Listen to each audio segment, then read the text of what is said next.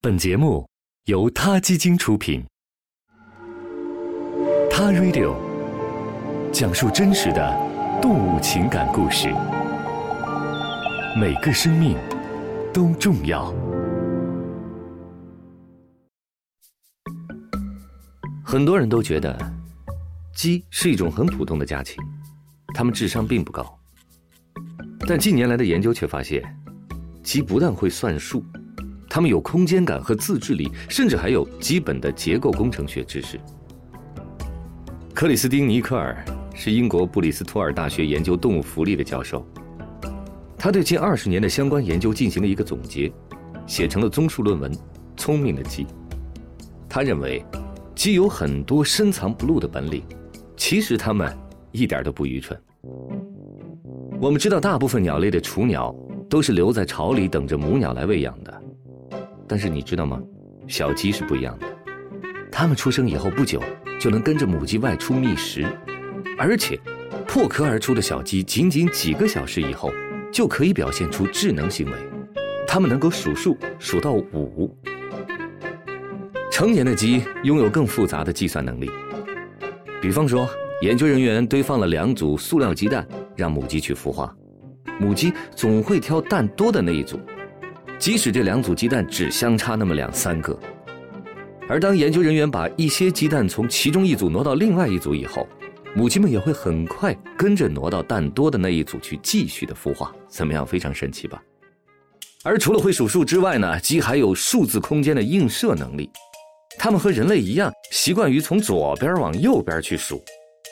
意大利帕多瓦大学的心理学家罗莎·卢贾尼和他的同事。用三天大的小鸡做了两个实验。在第一个实验当中，科学家把有五个红点的纸板放在小鸡的面前，小鸡呢走到纸板的背面就能找到食物，而通过反复的练习，数字五就成了小鸡的一个参照标准。然后，科学家把旧纸板挪开，在小鸡的左右两边各放了一个新的纸板，每个纸板上都有两个小点。结果呢？小鸡们更喜欢跑去左边的那个纸板，这说明了什么？说明了他们认为小于五的数字应该在五的左边。而当科学家换上了两个有八个红点的纸板的时候呢？小鸡们，对了，就都喜欢跑去右边的纸板。这说明小鸡们默认比五大的数字应该在五的右边。而第二次的实验过程跟第一次完全一样，只不过。一开始当参照的不是五个红点的纸板，而是有二十个红点的纸板，而接下来放在小鸡两边的先后是八个红点和三十二个红点的纸板。结果看见八个红点的时候，小鸡们喜欢往左跑；看见三十二个红点的时候，小鸡们喜欢往右跑。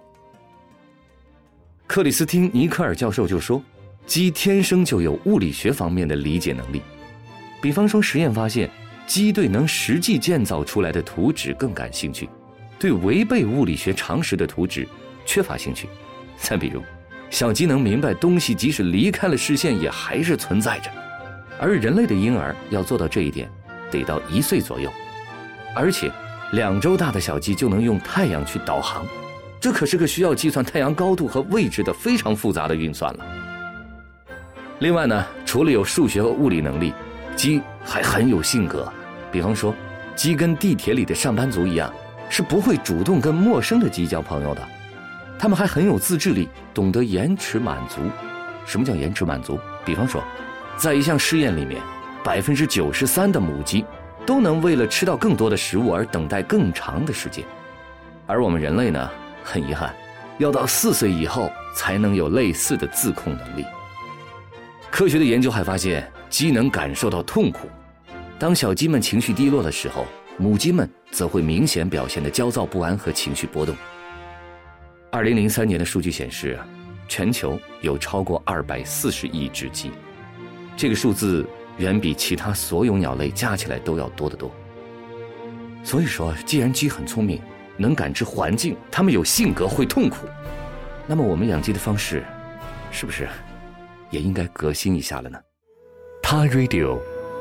中国大陆第一家动物保护公益电台，在这里，我们讲述动物的喜怒哀乐，尊重生命，善待动物，它的世界因你而不同。